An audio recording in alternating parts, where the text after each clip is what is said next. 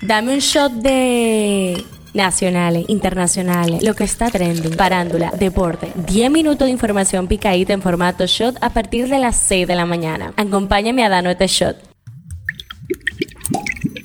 Buen día, feliz viernes 18 de agosto. Soy Gabriela de la O y esto es el Show Diario, el tema que está caliente aquí. El director del Instituto Nacional de Patología Forense Santo Jiménez explicó el protocolo a seguir para la identificación de los cadáveres recuperados en el epicentro de la explosión de San Cristóbal e indicó que el proceso de reconocimiento puede tardarse hasta meses dependiendo del estado del cuerpo. El tema que está caliente allá. Un fuerte temblor de 6.1 se sintió en la capital de Colombia al mediodía del jueves 17 de agosto. El fenómeno duró más de tres minutos, se presentaron réplicas, pero hasta el momento no se reportan daños de consideración. En Bogotá se aplicaron los protocolos de emergencia en toda la ciudad. Esto es lo que está trending. Solo tres de los 13 cadáveres de los ciudadanos haitianos que fallecieron el domingo 6 de este mes al caer un canal de riego la jipeta que los transportaba de manera clandestina por el tramo carretero Peñuelo Navarrete han sido retirados del Instituto Nacional de Ciencias Forenses. Los comunicadores Brea Frank Bolívar Valera y Jessica Pereira se unen en este viernes 18 de agosto en el Radio Maratón SOS San Cristóbal con el objetivo de ayudar a las víctimas del terrible hecho ocurrido en San Cristóbal, donde fallecieron varias personas, varios resultaron gravemente heridos y otros aún permanecen desaparecidos, así como aportar al cuerpo de bomberos que trabaja en dicha zona.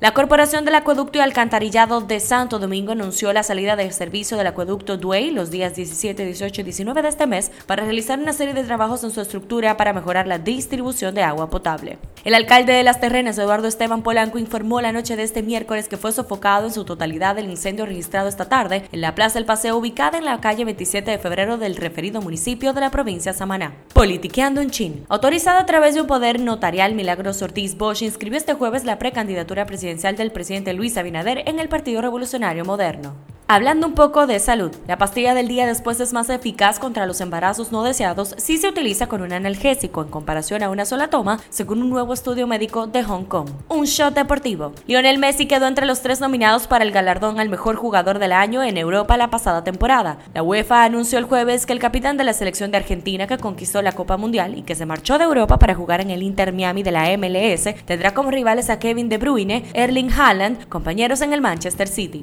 Pasa en TNT, pasa en el mundo. Un ex agente de la policía, al que muchos consideran el líder pandillero más poderoso de Haití, advirtió el miércoles que lucharía contra cualquier fuerza armada internacional que sea desplegada en el país caribeño si es que comete algún abuso. Jimmy Cherisier, mejor conocido como Barbecue, también pidió a los haitianos movilizarse contra el gobierno. En la farándula, enojada, así reaccionó la modelo influencer Alexandra MVP contra una mujer que la fotografió sin su consentimiento mientras se encontraba en el aeropuerto en la espera de su avión. La mujer lucía sin maquillaje ni poses. Estreno del día. WhatsApp ha lanzado oficialmente la opción de envío de fotografías en calidad HD, lo que permite a los usuarios enviar imágenes sin perder resolución tanto en dispositivos Android como iOS. Cifra del día, 10.000. En su sesión de este jueves, la Cámara de Diputados aprobó en única lectura un proyecto de resolución para reducir a cada legislador 10.000 pesos de su salario para donarlos a los afectados de la explosión en San Cristóbal, que hasta el momento ha registrado 27 muertes. Este shot llega a ustedes gracias a Harina Mazorca. Esto ha sido todo por el día de hoy. Recuerden seguirnos en nuestras redes arroba